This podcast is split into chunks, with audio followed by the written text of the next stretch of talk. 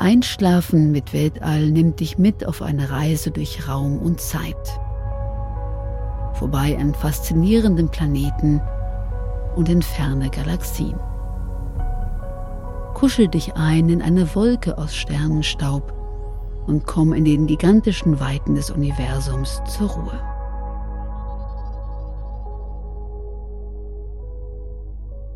Exoplaneten und die Suche nach Leben.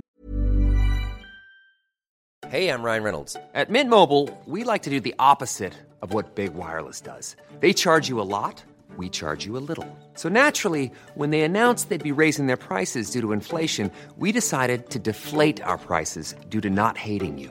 That's right. We're cutting the price of Mint Unlimited from $30 a month to just $15 a month. Give it a try at mintmobile.com slash switch. $45 upfront for three months plus taxes and fees. Promote for new customers for limited time. Unlimited more than 40 gigabytes per month. Slows. Full terms at mintmobile.com. Dass um die Sonne acht große und zahllose kleine Planeten kreisen, ist seit Jahrhunderten bekannt und gehört heute zum Allgemeinwissen. Doch fast unmittelbar, nachdem die erwachenden Naturwissenschaften im 17. Jahrhundert schlagende Indizien für eine Bewegung der Erde um die Sonne fanden, erwachten auch schon Fragen nach der Natur der Sterne und ob um diese nicht etwa auch Planeten kreisten. Es schien allerdings müßig, hier tiefer nachzubohren. Die Sterne standen so weit entfernt, dass auch die leistungsstärksten Fernrohre ihrer Zeit sie nicht vergrößern konnten. Sie blieben punktförmig klein. Hier auch noch ein fremdes Planetensystem erkennen zu wollen, war aussichtslos. Oder doch nicht?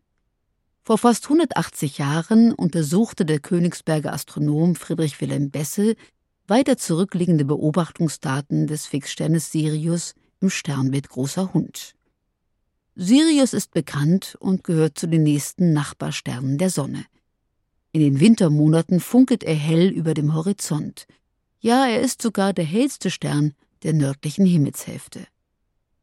Bessels Untersuchungen ergaben, dass Sirius seinen Ort verändert. Er bewegt sich durch das All. Doch sein Wanderweg verlief nicht geradlinig, sondern in einer Schlängelkurve. Bessel schloss hieraus, dass um Sirius ein unsichtbarer Begleitstern kreiste, dessen Anziehungskraft Sirius periodisch hin und her zerrte. Er schrieb, dass zahllose Sterne sichtbar sind, beweiset offenbar nichts gegen das Dasein zahlloser Unsichtbarer. Nur wenige Jahre später gelang es seinem Kollegen Christian Peters, aus der Schlängelinie des Sirius die Bahn des unsichtbaren Begleiters, seine Umlaufzeit und dessen Masse zu berechnen. Und 1862 schließlich war es so weit, dass dieser Begleiter in einem neuen großen Fernrohr sichtbar gemacht werden konnte. Das Objekt erhielt die Bezeichnung Sirius B und war ein winziger Stern. Sirius B hatte gezeigt, dass um andere Sterne durchaus sehr kleine, lichtschwache Körper kreisen konnten. Und es sprach nichts dagegen, dass um Sterne auch ganz andere Himmelskörper kreisen konnten, Planeten zum Beispiel. Nur waren die im Unterschied zu Sirius B viel schwerer nachzuweisen – Planeten leuchten nicht selbst und haben eine viel geringere Masse. Erst 120 Jahre nachdem Sirius B sichtbar gemacht worden war, fand man erste Indizien für Planeten, die um andere Sterne kreisen. Und erst 1990 war die Messtechnik so gut geworden, dass die ersten extrasolaren Planeten bestätigt wurden.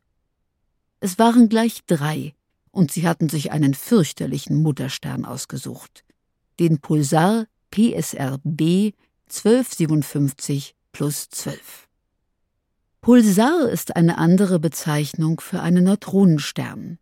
Ein exotisches Sternenwrack, das bei einem Durchmesser von nur 30 Kilometern die Masse von mehr als zwei Sonnen enthält.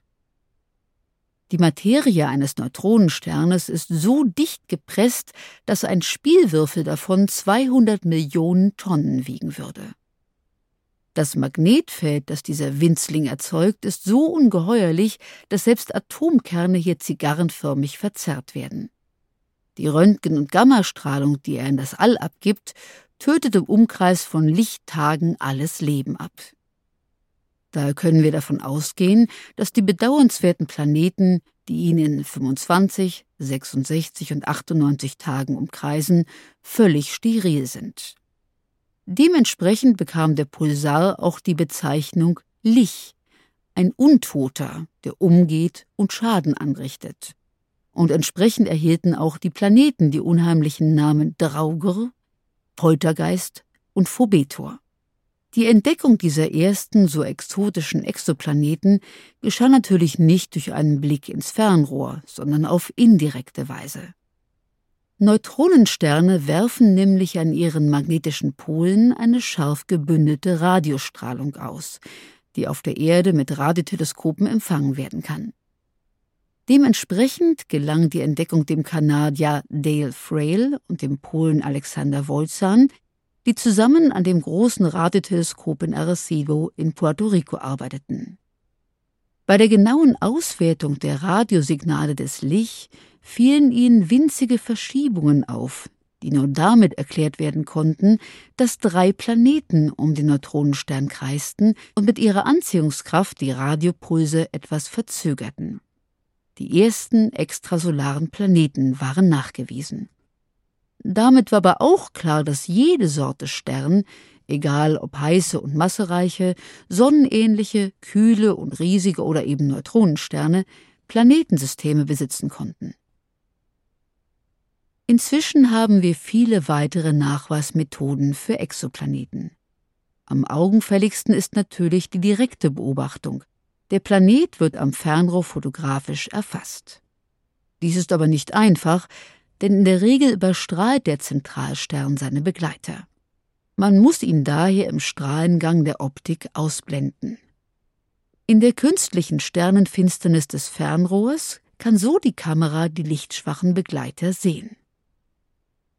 Die zweite Methode ist die Verfinsterung. Liegt die Bahnebene der Planeten so, dass sie von der Erde aus gesehen vor dem Zentralstern vorbeiwandern, so verdecken sie den Stern zwar natürlich nicht, doch sie nehmen ihm ein wenig Licht weg. Für das Auge unmerklich, doch für die heutigen hochempfindlichen Photometer messbar. Aus der Art, der Periode und der Dauer dieser winzigen Lichtabschwächung lässt sich auf die Umlaufzeit, den Abstand, die Größe und damit auch die Masse der Exoplaneten schließen. Doch die Verfinsterungsmethode funktioniert eben nur für die Planeten, deren Bahnen so günstig liegen, dass eine Verfinsterung wirklich eintritt, wo wir also genau auf die Bahnebene schauen. Auch die dritte Methode ist abhängig von der Bahnlage, die spektroskopische Entdeckung. Mit einem Spektroskop zerlegt man das Sternenlicht in seine Regenbogenfarben, wobei in diesem Regenbogenband dann die sogenannten Fraunhofer-Linien erscheinen. Schwarze Linien, die an den Barcode heutiger Warenverpackungen erinnern. In der Tat handelt es sich bei diesen Linien auch um einen Code. Es ist gewissermaßen der Fingerabdruck der chemischen Elemente, aus denen der Stern besteht. Feinere Untersuchungen der Fraunhofer-Linien geben Auskünfte über die Geschwindigkeit, mit der sich der Stern der Erde nähert oder von ihr entfernt, über die Druckverhältnisse in der Sternatmosphäre, elektrische Ladungszustände und vieles mehr. Wandert nun ein Exoplanet vor dem Zentralstern vorbei, so leuchtet das Sternenlicht natürlich auch durch die Atmosphäre des Planeten. Somit erhalten wir zusätzlich den Fingerabdruck der Planetenatmosphäre und können sagen, ob sich dort beispielsweise Wasser befindet. Natürlich können wir auch hier aus der Periode dieser Erscheinung auf die Umlaufzeit und den Abstand des Planeten schließen. Die vierte Methode ist die Ortsveränderung, die genauso funktioniert wie die Entdeckung von Sirius B. Der Planet zerrt durch seine Masse den Zentralstern periodisch hin und her. Natürlich ist dieser Effekt bei der geringen Masse eines Planeten minimal, doch anhand von Lichtwellenverschiebungen interferometrisch nachweisbar. Wir dringen hier in Messbereiche vor, die nur noch mit höchst empfindlichen Geräten registriert werden können. Auch hier geben Periode und Amplitude der Ortsveränderung genauen Aufschluss über Umlaufzeit, Abstand und Masse des Planeten. Die Messmethode hat den Vorteil, dass sie von der Lage der Planetenbahnen unabhängig ist. 1995 konnte man beim ersten normalen Stern einen Exoplaneten nachweisen. Es ist der Stern Nummer 51 im Sternbild Pegasus. Einen Teil dieser Konstellation kann man als Herbstviereck etliche Monate am Himmel beobachten. 51 Pegasi oder Helvetios ist ein schwaches Sternchen, das man theoretisch bei sehr dunklem Himmel sogar mit bloßem Auge sehen könnte. Und während die drei Pulsar-Exoplaneten mit 2300 Lichtjahren Distanz ziemlich weit entfernt sind, gehört Helvetios mit etwa 50 Lichtjahren Entfernung quasi zu unseren Nachbarn. Die Suche nach Exoplaneten konnte in den letzten beiden Jahrzehnten durch den Einsatz von Raumsonnen intensiviert werden, so dass wir nach gegenwärtigem Stand von der Existenz von fast 5400 Exoplaneten wissen, angefangen von Jumbos, die den Riesenplaneten Jupiter noch mehrfach übertreffen, bis hin zu erdgroßen Gesteinsplaneten. Ebenso konnte das Weltraumteleskop Hubble, zum Beispiel im großen Orionnebel, unterhalb der Gürtelsterne des Sternbildes Orion, zahlreiche Protosterne mit Staub- und Gasscheiben beobachten. Es sind Sterne, die erst am Anfang ihrer Entwicklung stehen, aber durch ihre Anziehungskraft bereits Staub- und Gasmassen an sich gebunden haben, die um diese herum rotieren und das Grundmaterial zur Bildung von Planeten abgeben. Wir können demnach sagen, dass Planetensysteme um fremde Sterne der Regelfall sind. Bei geschätzten 250 Milliarden Sternen allein in unserer Milchstraße bedeutet das eine unfassbare Zahl von Planeten. Müsste das nicht auch die Chancen auf der Suche nach außerirdischem Leben im All dramatisch erhöhen? Wenn wir von Leben sprechen, so haben wir bislang nur ein Muster, das wir als gedanklichen Ausgangspunkt oder Prototypen nehmen können. Das Leben auf der Erde. Somit suchen wir also einen Planeten mit Bedingungen, die denen auf der Erde zumindest ähnlich sind.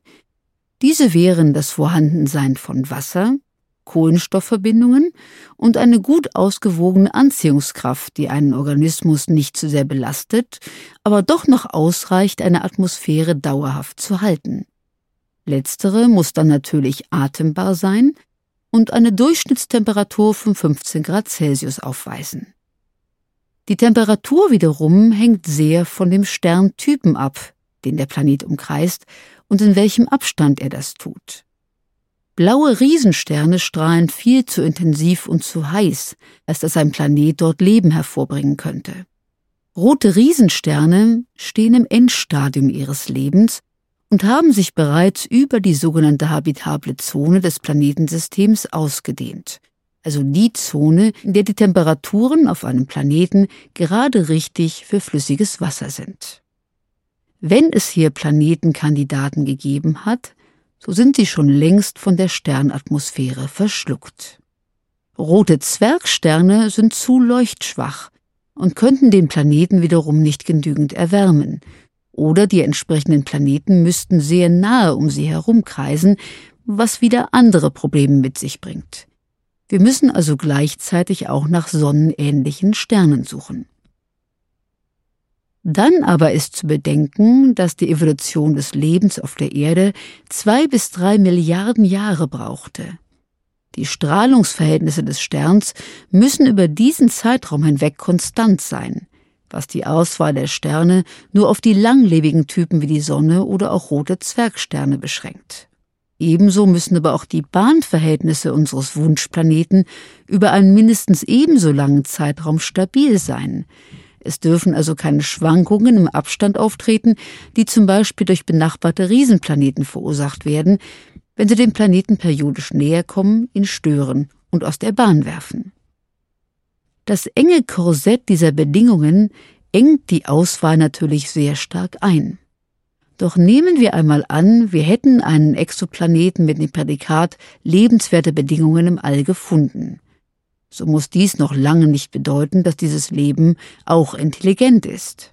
Wenn wir intelligent dahingehend definieren, dass die Lebewesen ein Ich-Bewusstsein haben und eine Kommunikation führen, die über das rein instinktmäßige hinausgeht, so heißt es aber noch lange nicht, dass sie eine organisierte Zivilisation haben. Und eine organisierte Zivilisation bedeutet noch lange nicht einen technologischen Standard, der eine Kommunikation mit fremden Welten im All erlaubt und ein Interesse daran. Wir sehen also, wie sich die Anzahl der Möglichkeiten immer weiter verringert. Der US-amerikanische Astrophysiker Frank Drake stellte 1961 auf einem Radioastronomiekongress eine nicht unumstrittene Gleichung vor nach der sich die Wahrscheinlichkeit von intelligentem Leben im All berechnen ließ. Diese Formel berücksichtigt, neben dem eben Gesagten, aber auch die heikle Frage, wie lange denn überhaupt eine technologisch hochentwickelte Zivilisation bestehen kann, ehe sie sich durch Kriege oder Umweltzerstörung selbst vernichtet. Bislang liegen drei Modelle vor. Das konservative Modell besagt, dass pro Galaxie eine intelligente, technologisch hochentwickelte Zivilisation existiert. In diesem Fall also wir. Dies schließt jede Möglichkeit einer Kontaktaufnahme mit einer anderen Zivilisation vollständig aus. Selbst die Funkbotschaften, die ja mit Lichtgeschwindigkeit reisen, würden von Galaxie zu Galaxie länger unterwegs sein als die Evolutionsgeschichte der Menschheit, von der Geschichte der Zivilisation ganz zu schweigen. Das optimistische Modell geht von 100 Zivilisationen in unserer Milchstraße aus.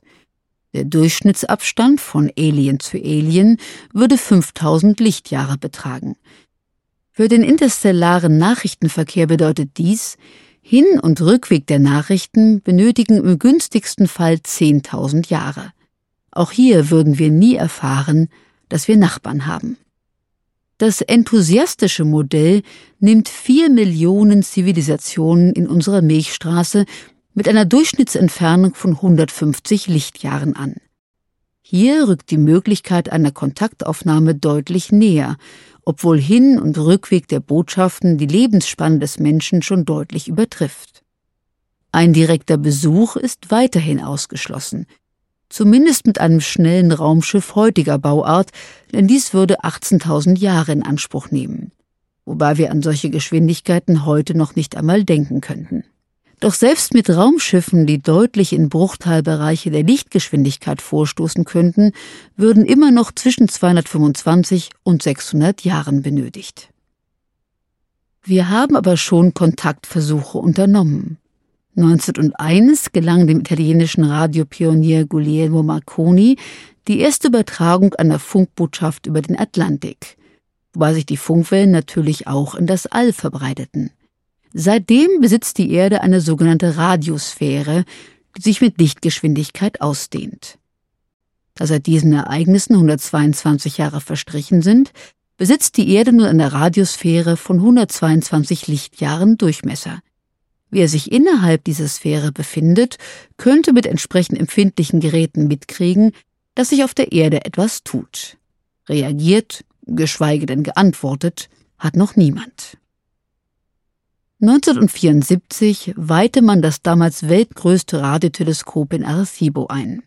Genau das, an dem auch die Entdeckung der ersten Exoplaneten gelang. Und zwar indem man eine gezielte Funkbotschaft in das All schickte, die allen, die es wissen wollten und entschlüsseln konnten, von unserer Existenz berichtete. Die Botschaft zielte auf den Kugelsternhaufen M13 im Sternbild Herkules. Ein vergebliches Ziel, wie wir heute wissen. Denn im Kugelsternhaufen dominieren rote Riesensterne, die für die Entstehung von Leben auf Planeten absolut keine idealen Bedingungen bedeuten. Auch stehen sie so dicht, dass die Ausbildung stabiler Bahnen dort unmöglich ist. Zudem steht M13 22.000 Lichtjahre entfernt. Es dürfte also noch etwas dauern, bis die Botschaft dort eintrifft. Es sieht also momentan so aus, als würden wir auf absehbare Zeit allein im All bleiben. Für manche von uns vielleicht ein beruhigender Gedanke. Und wen das traurig stimmt, zumindest unserer Fantasie und unseren Träumen sind im Weltall keine Grenzen gesetzt, auch keine der Geschwindigkeit. Wir können uns fremde Welten und ihre exotischen Bewohner ausmalen, uns vorstellen, sie zu besuchen oder sogar mit ihnen zu kommunizieren. Und wer weiß, ob irgendwo ein Alien nicht einen ähnlichen Traum hat.